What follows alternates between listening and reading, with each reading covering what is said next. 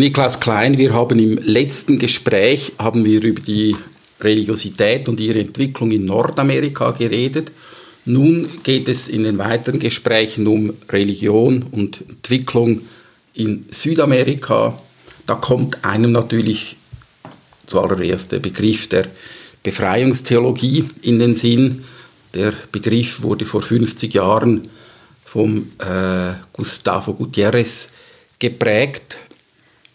Bevor wir aber über die Befreiungstheologie und ihre Wirkungen bis hin zur Gegenwart reden, müssen wir über diesen Kontinent und die Entwicklung der Religion in diesem lateinamerikanischen Kontinent reden. Ich sage jetzt einfach mal als These, äh, dieser Kontinent wurde ja zunächst einmal missioniert. Das heißt, die christliche Religion kam mit den Eroberern äh, in, in diese Welt und in dieser Welt gab es selbstverständlich wie überall bereits eine Religion, eine indigene Religion und die christliche Religion wurde, so darf vermutet werden, mit Gewalt gegen den Willen diesen Leuten, die hier lebten, eigentlich äh, eingeführt. Würden Sie das in etwa unterschreiben, diese Aussage?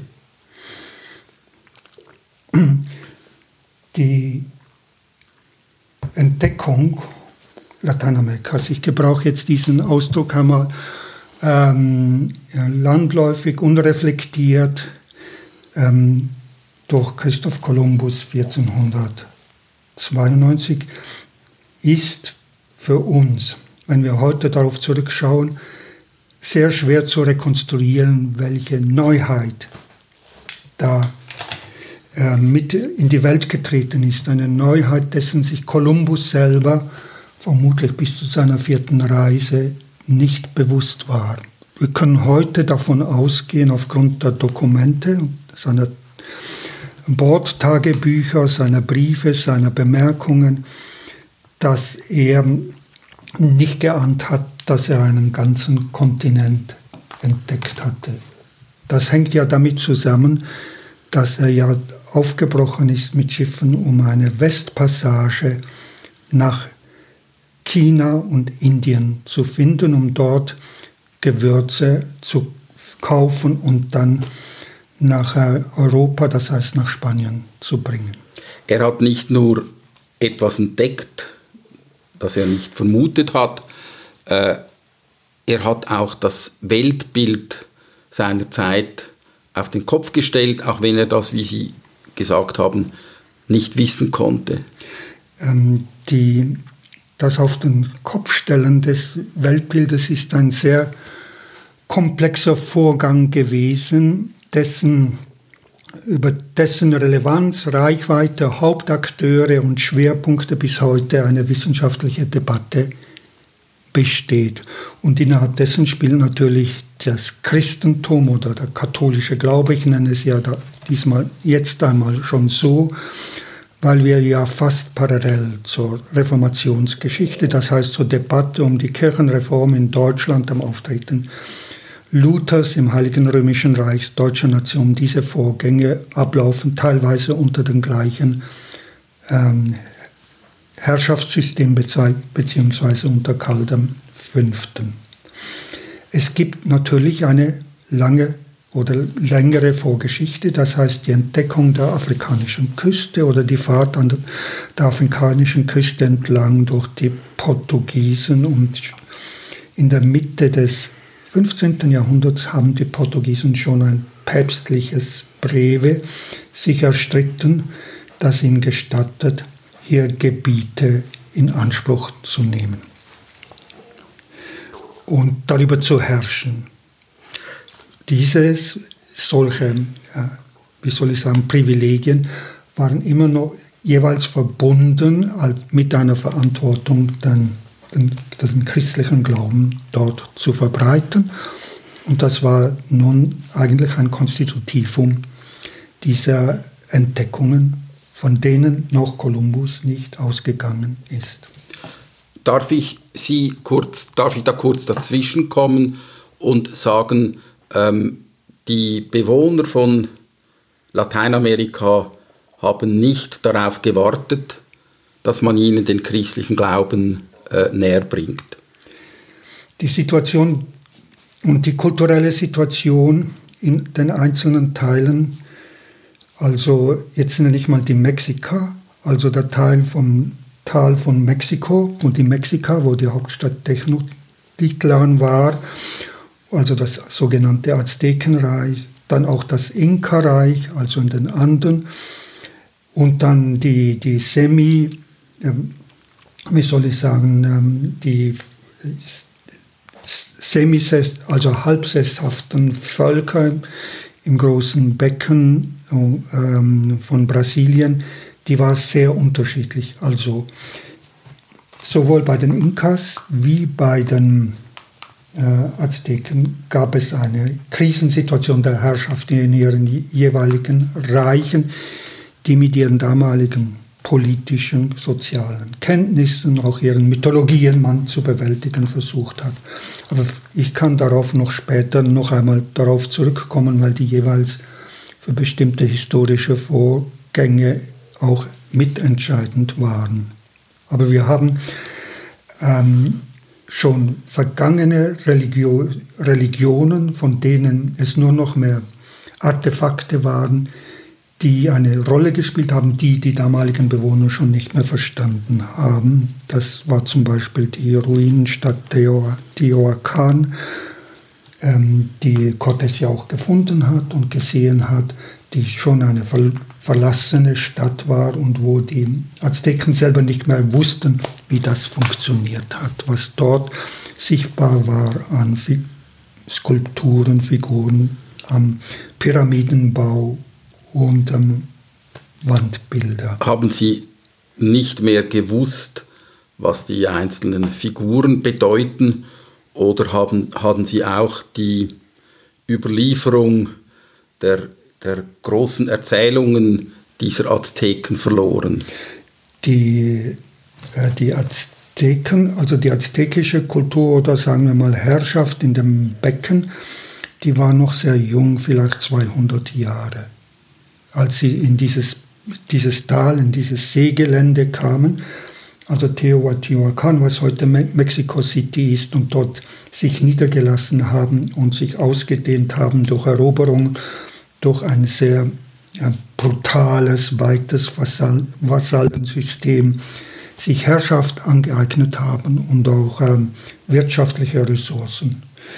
Und ähm, das war ein ausgeklügeltes ähm, System der, der Mythologie und der Religion. Und äh, das heißt, die vorangegangenen, vorangegangenen Religionen, die Kenntnis dessen war vielleicht noch in Spuren vorhanden, aber als unterworfene. Vielleicht noch einmal, Sie sprechen jetzt bereits von, von der Mehrzahl Religionen. Das heißt, es gab in dieser Region offenbar eine Vielzahl von, äh, von Vorstellungen, eine Vielzahl von Religionen, die nicht notwendigerweise innerlich miteinander verbunden waren. Ähm, das hat verschiedene Gründe, verschiedene Gründe auch deswegen, weil wir ja in dem, dem der Gegend, also Yucatan und äh, das Gebiet von Chiapas, also im südlichen Teil von Mexiko und Guatemala, ja schon eine vergangene Hochkultur hatten, die zu dem Zeitpunkt schon beendet war und deren Stelen, Schriften die Azteken schon nicht mehr verstanden haben. Also das sind Königstafeln, Chroniken, Darstellungen von kulturellen Vorgängen und von Mythologien. Die haben sie nicht verstanden. Es gibt also eine zeitliche Verschiebung, oder? Und äh, das gilt auch für den nördlichen Teil teilweise, also Olmecan und so weiter. Ähm, äh, die, es gab die von den Azteken unterworfenen Völker mit unterschiedlichen religiösen Einheiten. Aber es gab für die Azteken einen Mythos, dass eben ähm, Quetzalcoatl, dieser Gott, ähm, ähm, in den ähm, geflohen ist oder sich zurückgezogen wird und einmal werde er wieder zurückkehren und zwar vom Osten her und er werde die Vollendung der Herrschaft der Azteken bringen und das Reich ausdehnen und festigen.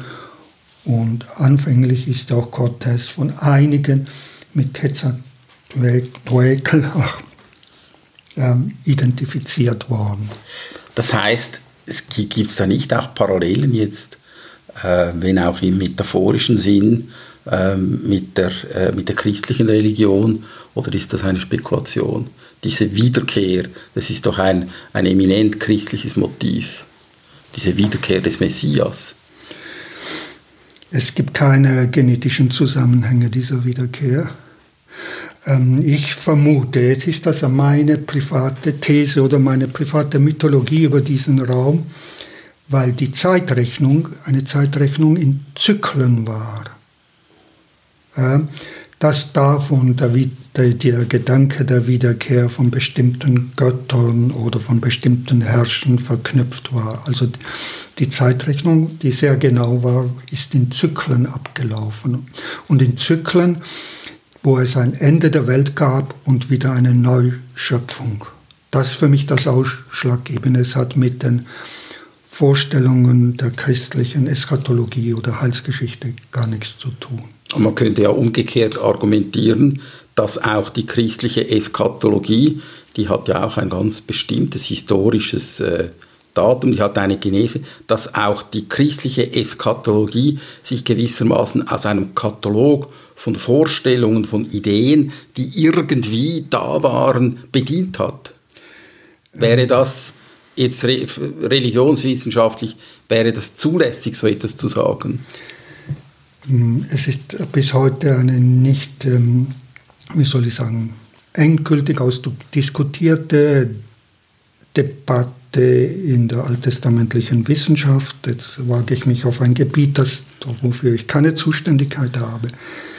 Äh, welche Traditionen für die Entstehung, welche Traditionen und historischen Vorgänge für die Entstehung apokalyptischer Vorstellungen im Judentum oder in der israelitischen Religion, später dem Judentum, entscheidend waren, die dann ja auch für die, äh, für das christliche, äh, für die christliche Theologie ja grundlegend geworden sind und geblieben sind, weil vor allem Jesus also von Nazareth, ja auch in solchen geschichtlichen Vorstellungen gedacht und gehandelt hat.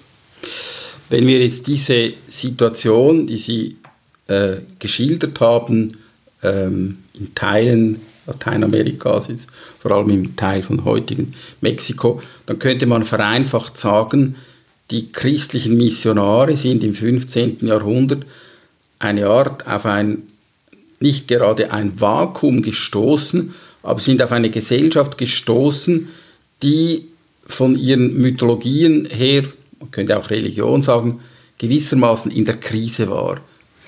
Das würde ich so nicht sagen können. Die Krise wurde ausgelöst durch die Ankunft der Europäer, der Spanier.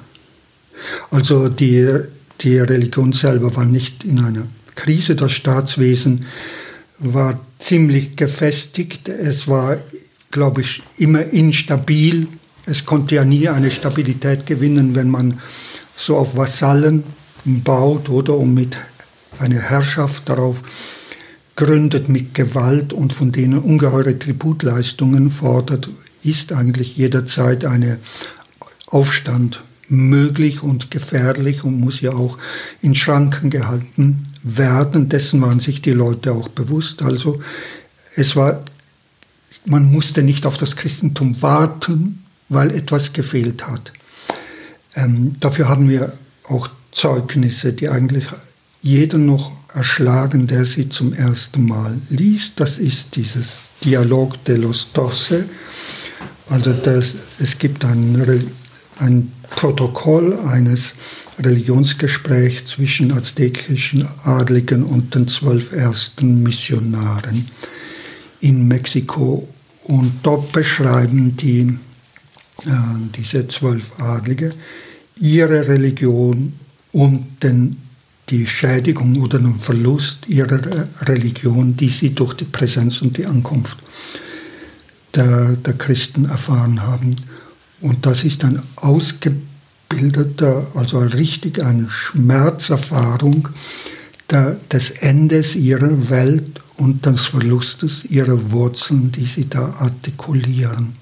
Wer hat das aufgezeichnet? Waren das wiederum äh, spanische Missionare? Das war ein Mann, Bernardin de Sahagún, also ein Mann, der zur ersten Generation dieser Missionare gehörte, also sind die Franziskaner, ähm, der die Sprache beherrschte, der ähm, ein großes, in dem Sinn ein großes Werk hinterlassen hat und der vermutlich einer der großen, jetzt sage ich mal, Ethnologen, die wir überhaupt in unserer Geschichte haben, gewesen ist, ohne dass er formell ein Ethnologe war.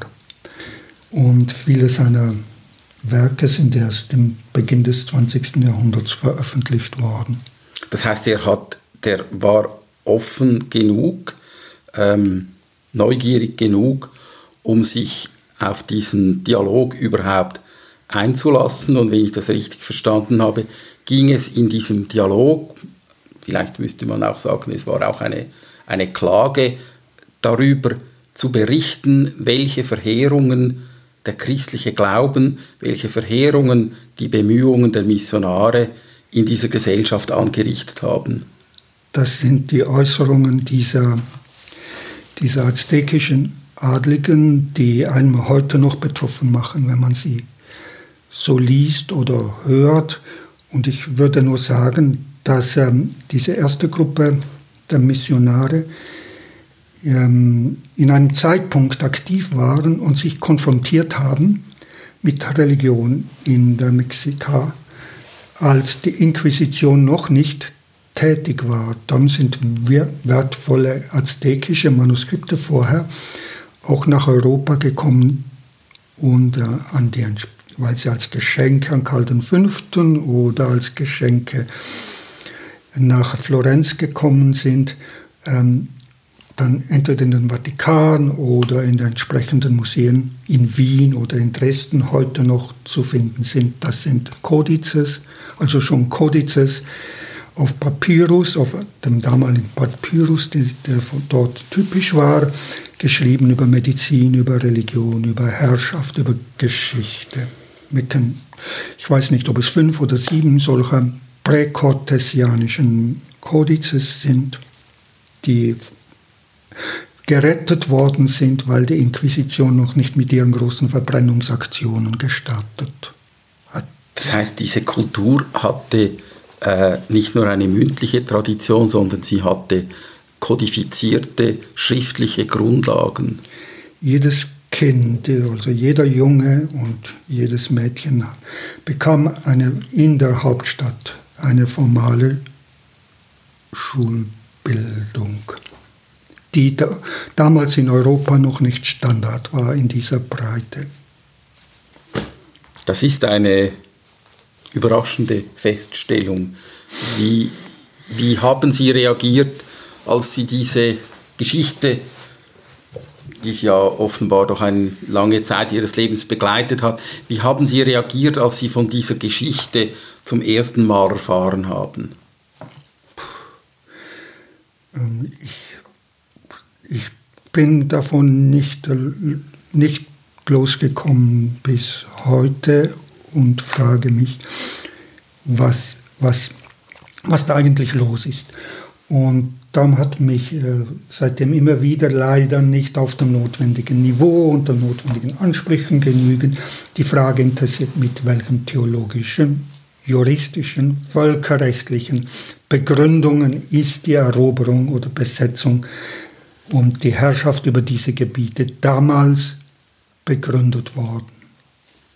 Ich höre da auch eine, eine innere Beteiligung, Sie haben das ja auch angesprochen, eine Empörung über etwas, was vor vielen hundert Jahren passiert ist im Namen des Glaubens bei einem Mann eines Ordens. Wir haben das gesagt, Sie sind selber Jesuit. Ich höre heute noch diese Empörung über diese alten Geschichten heraus?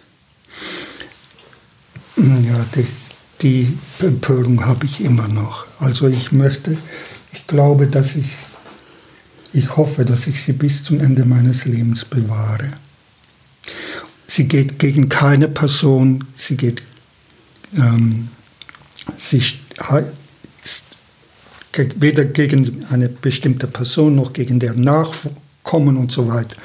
Sie ist einfach eine Frage, warum war es gab es eine Situation, in der äh, also die Päpste und die, die Herrscher sich so ähm, über gesetzliche Regelungen geeinigt haben, dass so ein System möglich wurde, wie es sich in der Abfolge in Lateinamerika, also jetzt reden wir von Lateinamerika, also das heißt Nordamerika, weil äh, Mexiko gehört ja zu Nordamerika, der mittelamerikanischen Brücke und dem südlichen Teil Südamerika möglich war und dessen Folgen wir bis heute erleben und beobachten. Sie sind ja nicht allein mit dieser Empörung, nehme ich an.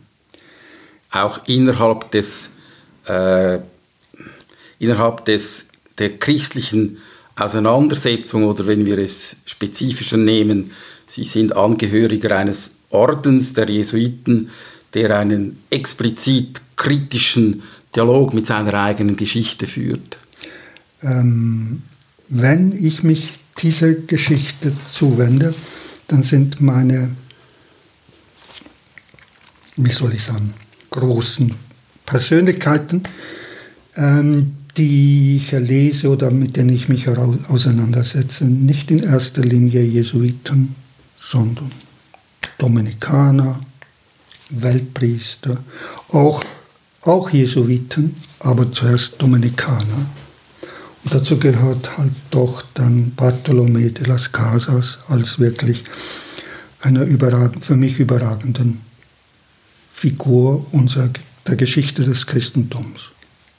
Können Sie uns etwas über diesen Dominikaner erzählen? Ich denke, das ist auch wichtig für die äh, Fortsetzung unseres Gesprächs. Wir sind jetzt ja eigentlich an den Ursprüngen der Missionierung, an der Schwelle des 15. Äh, Jahrhunderts. Äh, das war ja eigentlich erst der Anfang. Wer war dieser Dominikaner? Ja, Bartolomé de las Casas war einem. Sein Vater war ein Freund von Christoph Kolumbus, war bei der zweiten Fahrt von Christoph Kolumbus dabei, hat einen Sklaven mitgebracht für seinen Sohn Bartolomé. Las Casas ähm, ist sehr früh selber über, die, über Besitzungen in den kapverdischen Inseln äh, nach Kuba gekommen, hat, war ein Encomendero. Ein Encomendero, das war ein System, ein Lehensystem, das spanische Lehensystem, oder das äh, damals die Rechtsgrundlage für die für die Verteilung der Güter nach der Eroberung ähm, ja, angewendet wurde. Er kam und er hat dort 1511 zum ersten Mal über die Problematik der, der indigenen Bevölkerung ähm, erfahren. Also, das heißt, er hat sie beobachtet, er war an Massakern dabei als Feldgeistlicher. Und, äh, aber er hat äh, die Problematik als theologische Problematik erst erfahren durch eine Predigt von Antonio de Montesinos ähm, 1511, ähm, wo Antonio de Montesinos in Santo Domingo eben gesagt hat, dass ähm, ähm, das System der Herrschaft, des Umgangs mit der indigenen Bevölkerung, diese Art der Versklavung über das Encomienda-System, äh, verwerflich ist. Und das war ein Moment, das Las Casas wirklich zur Änderung seines ganzen Lebens geführt hat. Und ihn zu dem gemacht hat, was er geworden ist später, also einem politisch denkenden Mönch, der dann auch in den Dominikanerorden eingetreten ist, das Studium nachgeholt hat, dann Bischof von Chiapas wurde, dann davon zurückgetreten ist, der bei Karl V.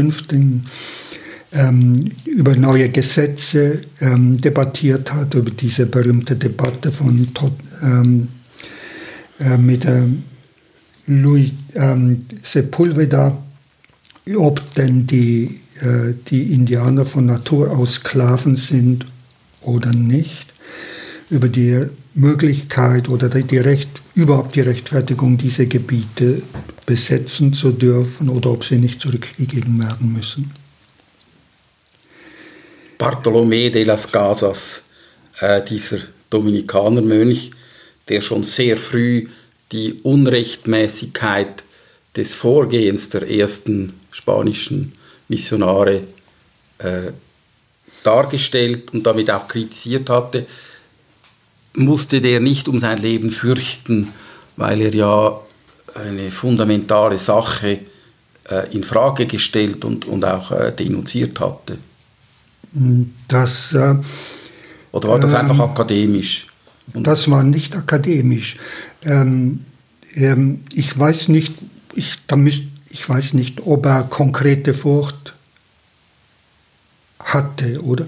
Ich weiß das einfach nicht. Ich weiß nur, dass äh, die Hauptwerke von ihm sehr spät, also posthum veröffentlicht worden sind, dass es in dem Testament steht, dass sie nicht veröffentlicht werden sollen. Also warum steht das so in einem Testament? Ähm, und so weiter. Äh, er hat aber diese Debatten geführt vor einer Kommission des spanischen Indienrates, also des Indienrates der zuständigen Behörde des Spanischen Reiches über die, über die Rechtsstellung der Indios. Er war bekannt, er hat eigentlich in dem Sinn immer sein Gesicht gezeigt.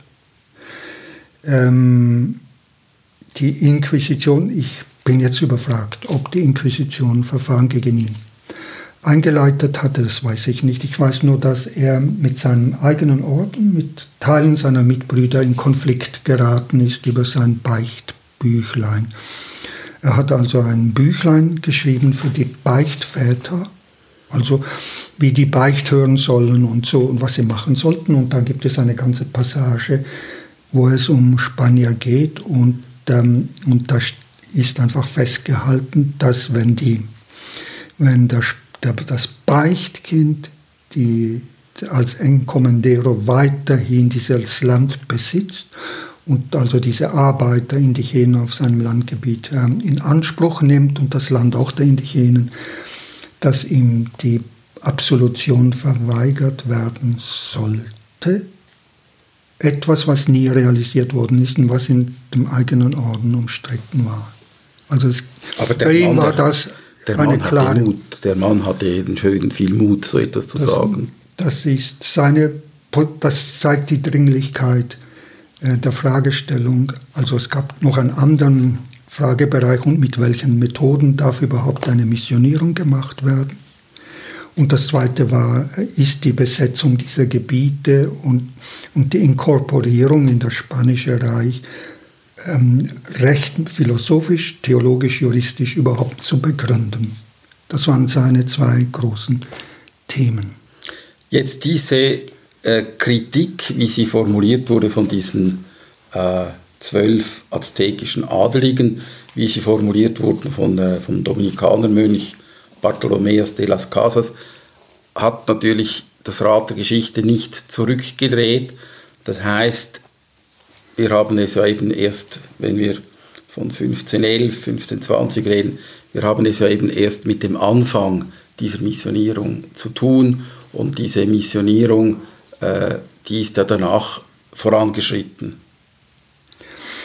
Die Missionierung selber hat mehrfache richtige Krisensituationen erlebt, bei denen man eigentlich nicht mehr wusste, wie es weitergehen kann und könnte. Und ähm, das ist eine eigene Geschichte, mal die zu beschreiben. Ich bin da nicht so gut, aber ich würde sagen, für den anderen Raum würde ich sagen, dass, ähm, äh, dass er um 1550, 1570 in diesen Jahren wirklich ähm, eine solche Krisensituation herrschte, dass die Missionare und die Kirchen, die Bischöfe nicht mehr wussten, wie es weitergehen soll mit der Christentum dort. Sie sind im Grunde genommen gescheitert. Bei dem, in der Mexika weiß ich nicht, hm, was da, äh, da weiß ich zu wenig über diese Zeit, aber über den, in den anderen Raum. Und dann kamen die Jesuiten und das dritte Konzil von Lima und da wurde eine, neue, eine Neuordnung politischer Art und auch der Missionsstrategie da versucht. Diese Krise der Missionierung, wie sie Mitte des 16. Jahrhunderts festgestellt wurde, woran hat sich diese Krise festgemacht oder was hat dann nicht funktioniert, wenn man das mal so salopp sagen will? Die Menschen haben ihre Götter oder ihre Religion weiterhin ausgeübt. Und das war für diese christlichen Missionare eigentlich ein, eine Feststellung ihres Scheiterns. Es war auch, natürlich musste das als, ähm, als ein Moment des Scheiterns angesehen werden. Das heißt, die religiösen Vorstellungen, die da waren, die waren tief verwurzelt, sie waren mächtig und sie waren, wie man heute sagen würde, resilient. Das heißt, sie haben den Bemühungen und den äh, Willen dieser Missionare offenbar relativ problemlos widerstanden. Mit Konflikten. Ja, dieser Widerstand war nicht, ähm, war nicht problemlos. Der war mit Konflikten verknüpft und auch mit ähm, individuellen Synthesen, also dass einzelne Persönlichkeiten eine Synthese ihrer Religion mit christlichen Überlegungen erreicht und geschaffen haben. Aber die, Kir die Kirche selbst mit ihren Institutionen war einfach an einen toten Punkt gelangt. Und das dritte Konzil von Lima hat sie teilweise diesen toten Punkt überschritten nicht überwunden, überschritten. Was waren dann die zentralen Feststellungen, die zentralen Empfehlungen dieses Konzils von Lima? Äh, ich würde mal sagen, es wurde ein richtiges Programm aufgelegt der Zerstörung dieser Religion. Also die haben den Ausdruck Zertrümmerung, Extirpation, Ausrottung, also aus den Seelen der Menschen der Religion, das war eine durch eine intensive Katechese und durch eine überwachte Katechese. Und jetzt kommt das neue Moment hinzu. Und da würde ich jetzt sagen, da war der Jesuit José de Acosta, einer der entscheidenden Theoretiker, der da in diesem Konzil als Theologe tätig war, die, der Respekt vor der indigenen Sprache. Also sie haben die dann stand ein dreisprachiger Katechismus für den anderen Raum, also nur für dieses Gebiet, also war, wofür das Konzil von Lima zuständig war, der bis ins 19. Jahrhundert eigentlich die Grundlage der Katechese in diesem südlichen Teil Lateinamerikas geblieben ist. Er hat ähm, äh, äh, gemerkt, dass äh, er hat ganz konsequent das auch durchgeführt. Er hat gemerkt, dass es äh, kulturelle Aspekte der Religion gibt und dass man ähm, Kultur, ähm, Veränderung und Religion zusammen ähm, sehen muss in einem, in einem engen Zusammenhang und dass nur beides möglich ist gleichzeitig, oder? Und er gilt darum auch als einer der wichtigsten Missionstheoretiker an dessen Ende dann die Reduktionen für die Paraguay, also für die Jesuitenprovinz Paraguay, standen. Ja, gewissermaßen dieser, dieser dreisprachige Katechismus war gewissermaßen die List, die man sich äh, am Konzil von Lima ausgedacht hatte, um in die Herzen und die Seelen dieser Leute, die vom christlichen Glauben nichts wissen wollten, zu kommen. ähm, List Strategien, Strategie, Methode und ich würde sagen, aber ich habe gesagt, äh, äh, den toten Punkt äh, überschritten, aber nicht überwunden, oder? Das habe ich mit Absicht gesagt. Die Frage der Ordination von Indigenen ist natürlich auf die lange Bank geschoben worden. Das heißt, man hat zunächst keine indigenen äh, Menschen zu Priestern geweiht. Man hat sich auf die ausländischen importierten Missionare verlassen. Priester und Ordensleute. Ordensleute, ja. Und ich bin, das ist meine Überzeugung, dass diese Frage, obwohl wir heute indigene Priester und Bischöfe haben, die indigener Herkunft sind, im Grunde genommen nicht gelöst ist. Und immer noch die große Weigerung da im Raume steht und dass die letzte Amazonas-Synode nicht bereit war, diesen Schritt zu gehen, der sich aus dieser Geschichte ergibt. Und das wäre gewesen? Das Priesteramt ohne Zölibat, die Rolle der Frau. Ja, also hier sind wir äh, nicht weiter als vor 500 Jahren. Ja, ähm, aber das würde ich gerne in einem anderen äh, Kontext noch einmal darauf zurückgreifen, auf die Amazonas-Synode.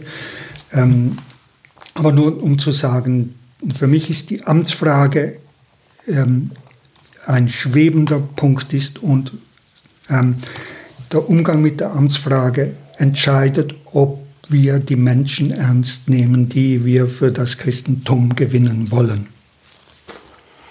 Und da gibt es massive Defizite. Und wenn ich das jetzt so ausdeutsche, dann würden Sie sagen, wir nehmen diese Menschen, denen wir das Christentum näher bringen wollen, nicht genügend ernst. Und das gilt auch für europäische Christen oder Menschen. Also wir nehmen die eine Hälfte der Menschheit grundsätzlich nicht ernst durch die Verweigerung des Amtes für die Frauen.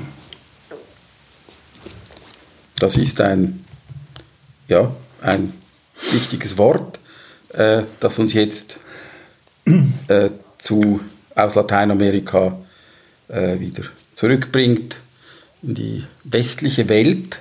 Ähm, ein Problem, das nicht gelöst ist und sie haben damit auch eine eindeutige, äh, einen eindeutigen Positionsbezug gemacht, eine, eine Kritik, äh, die sehr fundamental ist und ich glaube, das ist eine Kritik, die von sehr, sehr, sehr vielen Leuten innerhalb der Kirche geteilt wird, die das aber offenbar, auch wenn sie viele sind, nicht ändern können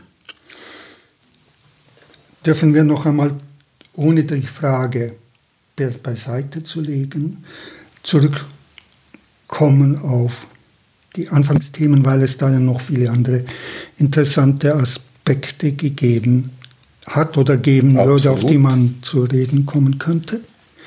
Also, ja. Ja, absolut, machen wir doch das.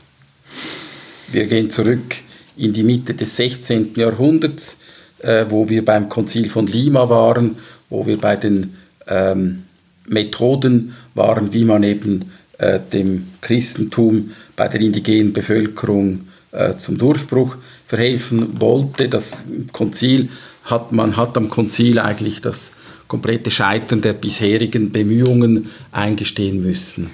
Ich möchte da einen Faden aufgreifen, den Sie mir nahegelegt haben, aber auf eine Art und Weise, den ich sofort zurückgewiesen habe, als sie da auf Ähnlichkeiten oder Parallelen von ähm, Wiederkunftshoffnungen und Eschatologie und Apologetik zu sprechen kamen, oder?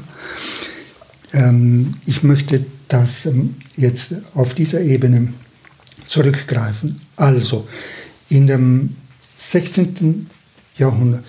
Ähm, die die heute noch immer nicht gelöste Debatte ist, was der Begriff Entdeckung impliziert. Impliziert hat für Kolumbus, für die damalige Zeit und, und was er bis heute impliziert. Und ähm, man untersucht, wie in den damaligen indischen Chroniken, wie das hieß, in der Gesetzgebung, in der pastoralen Praxis, in den kirchlichen Texten, mit den neuartigen Phänomenen, die, die völlig überraschend waren, von denen man keine Ahnung hatte, die das Weltbild eigentlich durcheinander geworfen haben, wie man damit umgegangen ist. Und eine der, der Hauptprobleme dabei war, dass er für die, die, christliche Ökumene im 16. Jahrhundert einfach die Dreiteilung der Welt normativ war, also Afrika, Asien, Europa. Nun taucht etwas auf, völlig neu, und man hatte keine Kenntnisse und muss das nun integrieren und verstehen und ähm, damit umgehen. Und es gab verschiedene Modelle, wie soll ich sagen, Methoden, mit diesem Problem umzugehen. Schon der erste Bericht, den Kolumbus geschrieben hat über seine Entdeckung von Hispaniola oder über seine Landung dort, enthält solche Elemente. Kolumbus äh, sagt, die sind prophezeit worden und er hat verschiedene Schriftstellen und antike Autoren, wo die er so interpretiert, dass einmal eine Welt entdeckt wird, die jenseits der Grenzen, also von Gibraltar, also der Säulen des Herkules, oder, waren und dass man, dass dort nicht ein Nichts oder der Tod herrscht, sondern dass man wieder zurückkommen kann, heil zurückkommen kann, sogar reich zurückkommen kann.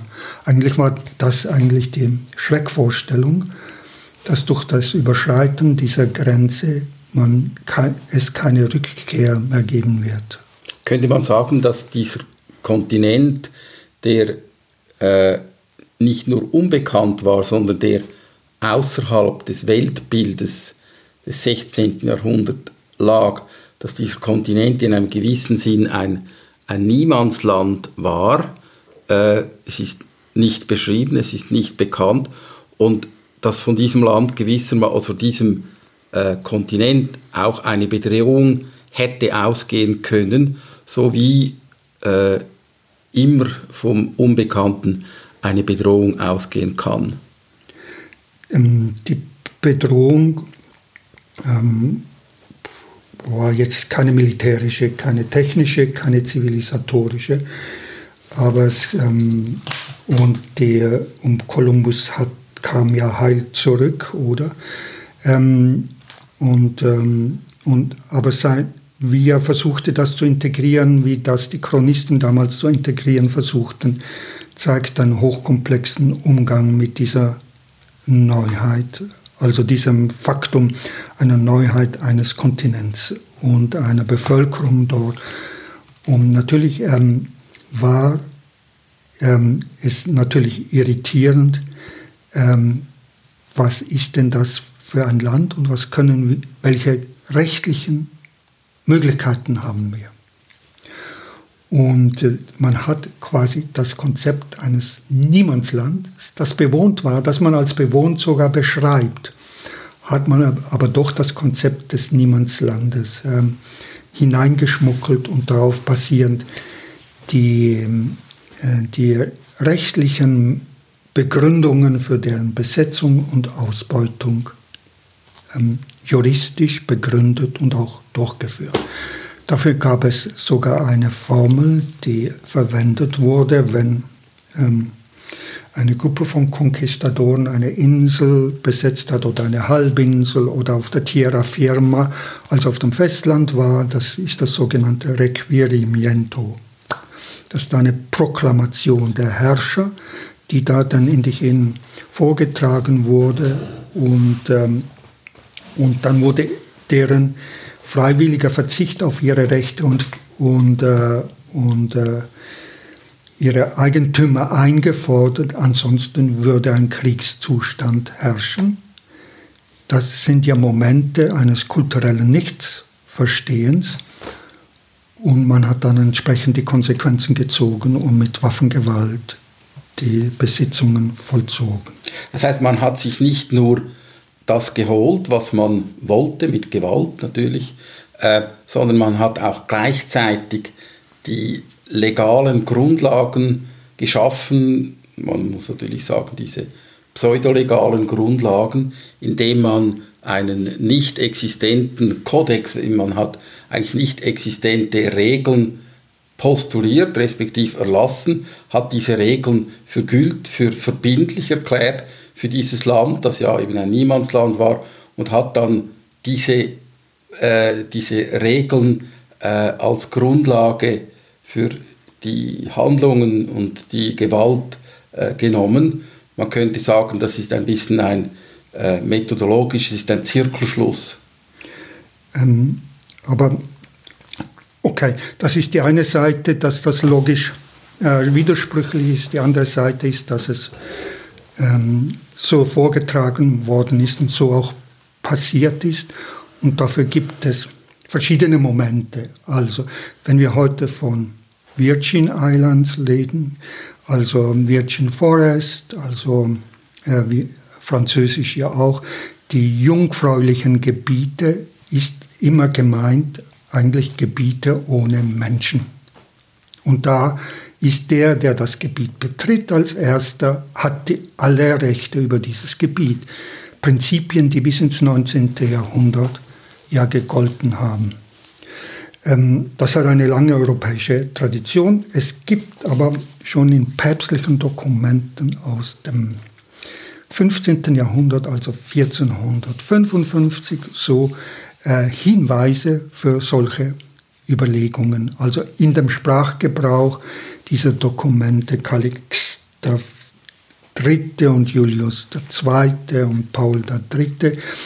und Alexander VI., wo sie diese Teilung der Welt, Portugal, Spanien beziehungsweise ähm, formuliert haben, ihr dürft die Gebiete besetzen, wenn ihr das Patronat wahrnehmt, also die Missionierung gleichzeitig garantiert, habt ihr ein Recht, die Gebiete zu besetzen, wird immer eine schwammige Terminologie zwischen, die verwendet zwischen entdecken und finden. Also entdecken heißt, es ist ein Land, das Niemandsland ist. Finden ist ein Land, das, von dem man schon wusste, dass es gibt, dass es also dort Besitzansprüche von Leuten gibt, die dort leben.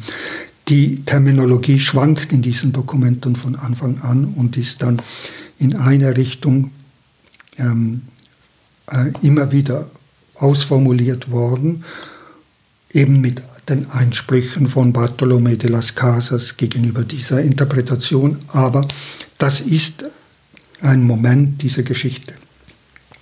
Also es, wir haben ein Verständnis von Recht und eine, sage ich auch, eine Rezeption der aristotelischen Philosophie, die solche Folgen hat. Das heißt, ähm, unser System der Wissenschaft, unser System der Wirtschaft und unser System äh, auch der, äh, der Forschung ist bis heute infiziert durch solche Vorstellungen. Können Sie das noch ein bisschen ausführen? Inwiefern sind unsere Vorstellungen heute äh, äh infiziert? Ähm, wir, haben, wir haben einen Augenblick eine ganz große Debatte. In, die Debatte ist auch in der heutigen NZZ wieder artikuliert und die ist in den USA, die ist in Frankreich, die ist in Deutschland. Äh, was ist mit den geraubten Kulturgütern? Was ist mit der, mit der Rückerstattung? Was ist auch mit, ähm, mit einer Wiedergutmachung von geschehenem Unrecht? Wir haben eigentlich kein adäquates juristisches Instrumentar bis heute und auch kein intellektuelles, würde ich sagen, allgemeiner Art, um mit diesen schwierigen Fragen angemessen umzugehen. Zurück jetzt ins 16. Jahrhundert, noch einmal zu diesem berühmten Konzil von Lima, zum Scheitern, äh, zum Eingeständnis oder zur Erkenntnis des Scheiterns der Bemühungen, dann über den äh, dreisprachigen äh, Katechismus ähm, und so weiter, äh, hat man dann in der zweiten Hälfte des 16. Jahrhunderts gewissermaßen Mittel und Wege gefunden, um eben die, die, die Menschen zu gewinnen. Also die, die, die, das Sprachenproblem ist kein gescheitertes Projekt gewesen. Mhm. Das äh, können wir zeigen. Und ähm, man muss ja staunen, wie die Rezeption und die Sprachgewandtheit und die gegenseitige Rezeption der Sprachen, was da geleistet worden ist, äh, ähm, die Philologie und Linguistik zehrt bis heute von dem Fundus, der damals auch erarbeitet worden ist. Oder? Und wir reden heute von welchen Sprachen? Wir reden indigenen Sprachen. Indigenen Sprachen, Spanisch und dann Spanisch, was, was sozusagen die erste Übersetzungsleistung war. Aber Sie sagen immer, wir reden immer von indigenen Sprachen in der Mehrzahl. Das heißt, es waren eben mehrere indigene Sprachen. Äh, wie viele es waren, kann ich Ihnen nicht sagen, weil heute allein in Mexiko ungefähr 50 indigene Sprachen noch heute gesprochen werden und von denen die Mehrzahl nicht schriftlich fixiert ist.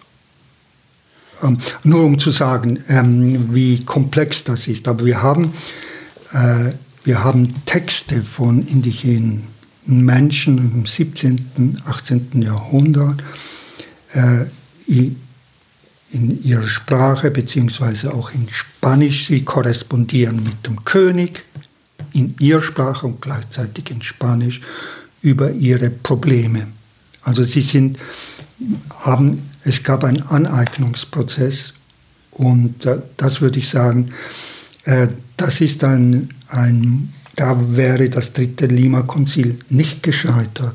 Es hat das Sprachproblem ähm, bewusst gemacht und reflektiert und eigentlich produktiv weitergebracht. Das heißt, es war eine intellektuelle Leistung dieses, äh, äh, dieses Konzil, eine der Ursachen der Probleme zu identifizieren und eine offenbar dann auch geglückte Maßnahme, nämlich die Übersetzungen äh, zu, zu benennen. Ich meine, es war ja letztlich auch der Weg, der Martin Luther und Zwingli gegangen ist äh, mit den Bibelübersetzungen, dass er gesagt hat, wenn ihr die Bibel predigen wollt, dann müsst ihr zuerst die Bibel übersetzen. Ähm, in ähm, der Mexikaner, also in Mexiko, das, äh, lief das viel früher ab. Also die hatten dann ein Kolleg für indigene Adlige, wo in der zweiten Generation die Leute schon ähm, so gut mit europäischen Sprachen, mit europäischen Sprachen umgehen konnten, dass sie die beherrscht haben. Also Latein und Spanisch. Das ähm, widerspricht dann der, der ähm, wie soll ich sagen, populären Vorstellung äh, vom ungebildeten Indigenen. Das heißt, es gab eben eine höchst gebildete äh, Oberschicht, jetzt im Fall von, vom Aztekenreich, die sich aus eigenen Stücken bemüht hat, äh, mit der Kultur dieser Eindringlinge sich zu beschäftigen und deren Sprache zu lernen. Äh, die, ähm, die Vorstellung, jetzt, äh, das, das waren auch alles Leute, die also schon äh, die, nicht nur oral, sondern auch schriftlich, also äh, schriftliche Kulturen hatten. Aber heute noch würde ich sagen, ich, äh, ich habe Leute getroffen, die äh, Analphabeten sind, die aber eine Kompetenz haben, die ich nicht habe. Kulturelle Kompetenz. Es geht um kulturelle Kompetenzen, ähm, ähm, die zum Beispiel drei kalendarische Systeme beherrschen. Mhm. Und das kann, beherrsche ich nicht. Und sie wissen genau, was das bedeutet. Also das beispielsweise heute Leute, die irgendwie den, den, den, jüdischen Kalender und den buddhistischen Kalender und den äh, westeuropäischen Kalender nicht nur kennen vom Namen nach, wie wir jetzt beispielsweise, sondern die sich in, diesem, in diesen Kalendarien hin und her bewegen können und äh, Querbezüge und sie sagen, dieser Tag ist dann im anderen Kalendarium, ist das äh, der Tag und so weiter. Ja, also es ist natürlich äh, Maya-Kalender, der spanische Kalender und der Kirchenkalender, Heiligenfeste. Mhm. Der ist nicht notwendigerweise identisch mit dem spanischen Kalender, Kirchenkalender. Nein, den spanischen brauche ich ja, damit ich weiß, wann das Amt geöffnet ist, mhm. wann äh, ich den Geburtsschein ja. für meine Tochter abholen kann, wann ich die Steuer bezahlen muss. Der Kirchenkalender ist wann sind die wichtigen Feste, was, wenn ich da Geld verdienen möchte oder durch, weil ich da äh, Früchte oder was verkaufe, muss ich ja mich vorbereitet auf den Markt gehen, das zu verkaufen. Der Maya-Kalender dient dazu, um die klimatischen Bedingungen zu beobachten und genau zu wissen, wann ich was anpflanze, wann ich die Ernte mache und so weiter. Und das passiert ohne Schriftlichkeit. Das, ähm, das, die orale Kultur ist hoch differenziert. Die, also José de Acosta, der so auf die Sprache konzentriert war und wirklich das, ähm, wie soll ich sagen, kapiert hatte, oder? Hat nicht gemerkt, dass, die, ähm, dass er also die Maya, nicht die Maya, sondern in, in den Anden, die Inkas ein anderes System der Schriftlichkeit hatten als wir, also und eine andere Archivierung der Geschichte. Er hat das er hat das beobachtet, beschrieben, aber er kann, hat die Funktion nicht erkannt. Darum teilt er die den schriftlosen Völkern zu und hat deren Schriftlichkeit nicht erkannt. Was ja ein folgenschwerer Irrtum war. Also nicht ja. nur, dass er es nicht verstanden hat, sondern dass er nicht äh, begriffen hat, dass es eine Schriftlichkeit gibt, zu der er keinen Zugang hat. Ja, er hat die Tatsache, dass es eine Schriftlichkeit gibt, schon gar nicht erkennen können. Aber trotzdem hat er denen zugetraut, dass sie europäische Schriftlichkeit damit umgehen können. Wir haben hier in der Bibliothek solche Dokumente. Also zum Beispiel für, für die Kasualien ein Büchlein für Missionare. Für Kasualien, also Taufe, ja. äh, Taufe, äh, Sterben, Beerdigung, Hochzeit und die sind zweisprachig. Und ich bin halt natürlich ein Ungebildeter. Ich verstehe nur den spanischen Text und das andere Hochinteressante verstehe ich nicht. Das ähm, ermöglichte damals dem Beichtvater mit dem Beichtenden überhaupt ein Gespräch zu führen. Indem er eben diese Übersetzungsleistung erbringen konnte. Oder wenn er sie mit Hilfe dieses Büchleins, wenn er es nicht so gut konnte, konnte er das machen, oder? Und äh, das ist ja auch ein Moment, ein, nach meinem ein entscheidendes Moment, dass bei der Beichte der der Beichte und der, der die Beichte abnimmt, einander verstehen. Wenn wir jetzt aus dem 16. Jahrhundert wieder ins 20. und 21. Jahrhundert weitergehen, dann muss man sagen, äh, die Missionierung jetzt im Fall der, des Aztekenreichs, auch im Fall von anderen Reichen, im Rückblick ist diese Missionierung gelungen, denn diese Länder sind heute weitestgehend äh, christlich und katholisch. Darüber würde ich gerne ausführlich im Kontext der Befreiungstheologie sprechen über diese Problematik, wie weit sich diese komplizierte, gewaltige, gewaltsame Geschichte bis heute auswirkt, was für Folgen das hatte, welche Form des Christentums sich da gezeigt hat und auch erarbeitet worden ist und was das eventuell für europäische Christen oder für Christ, andere Christen bedeutet. Im Kontext der Befreiungstheologie würde ich das sehr gerne ausführlich noch machen. Aber können wir sagen, dass wir jetzt die Grundlagen für dieses zweite Gespräch, wo es dann eben über die Gegenwart und über das 20. Jahrhundert und die Befreiungstheologie gehen soll, dass wir die Grundlagen geschaffen haben, indem wir jetzt ein, ein, einen großen, ein großes Panorama eben vor allem des 15. Äh, und allenfalls 16. Jahrhunderts entworfen haben? Oder fehlt da jetzt noch etwas? Es, ähm, also es fehlt inhaltlich nichts. Ich wollte nur noch einmal formal das verstärken, dass es wirklich ein, eine Konfliktsituation ist. Also 1992, also als die 500-Jahr-Feier war, das sogenannte Quinto Centenario, hat sowohl das spanische Königreich wie viele lateinamerikanischen Regierungen, wie auch ein Teil der katholischen Kirche, also dieses, diesen Vorgang als ein Treffen und Dialog der Kulturen beschrieben. Und ich würde sagen, es war, äh, es war ein Treffen der Kulturen und ein Dialog, aber es war ein gewaltsamer, mit Gewalt verbundener und es gab Sieger und Besiegte. Das wollte ich noch einmal verstärken und äh, weil davon noch einmal der Blick auf die Befreiungstheologie dann auf die innerkirchlichen Auseinandersetzungen um die Befreiungstheologie ein Licht kommt, warum die, die Befreiungstheologie so konfliktuös war und eigentlich nach meiner Meinung immer noch ist für die Kirche.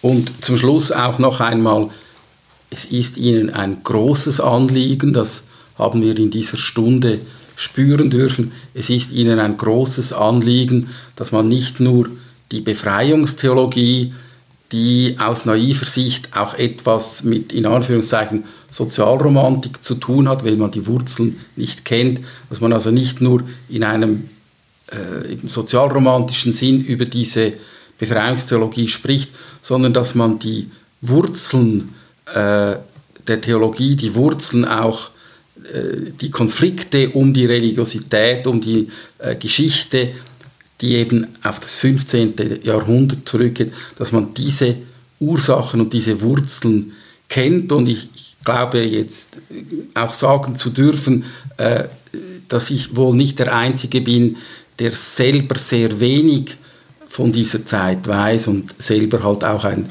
äh, weitgehend oberflächliche Kenntnisse von diesen Begriffen und von diesen Namen des 20. Jahrhunderts hat. Aber Sie, Ihnen ist es ein Anliegen, eben diese Wurzeln aufzuarbeiten und auch diese Wurzeln bekannt zu machen. Das ist auch einer der Gründe, dass wir überhaupt dieses Gespräch führen. Einverstanden, ja. Gut, äh, dann wäre das jetzt also der erste Teil unseres Gesprächs gewesen zum Thema Geschichte und Religion Lateinamerikas. Ähm, wir dachten ursprünglich, dass das äh, in einer Stunde sich erledigen lassen würde und Sie haben zum Glück, muss ich jetzt rückblickend sagen, vorgeschlagen, dass wir zwei äh, Sitzungen daraus machen. Wir haben in der ersten Sitzung jetzt die Grundlagen erarbeitet äh, und in der zweiten Sitzung würden wir dann äh, uns damit befassen, wie sich aus diesen Grundlagen eben diese spezielle Form der Theologie, der Befreiungstheologie entwickelt hat. Und ich glaube auch, dass diese Befreiungstheologie eine der wichtigsten religiösen Bewegungen war, sicher in der zweiten Hälfte des 20. Jahrhunderts mit tiefen Auswirkungen in die Gegenwart, die es uns auch ermöglicht, ähm, die Entwicklung, die Politik des lateinamerikanischen Kontinents heute besser verstehen zu können. Niklaus Klein, wir haben jetzt Sommer 2021, ähm, das sei einfach noch einmal gesagt, wann dieses Gespräch geführt wurde. Herzlichen Dank und wir freuen uns auf die Fortsetzung. Der heutige Tag ist der Vortag der Eroberung der heutigen Hauptstadt Mexiko, also von Tenochtitlan vor 500 Jahren. Ähm, es lohnt sich, äh, diese Tage auch in Erinnerung zu führen, sich in die Erinnerung zum zu rufen und nicht nur als ein Phänomen für die Mexikaner und für die mexikanische Kultur, sondern auch für unser Verständnis von christlichem Glauben. Danke sehr für das Zuhören.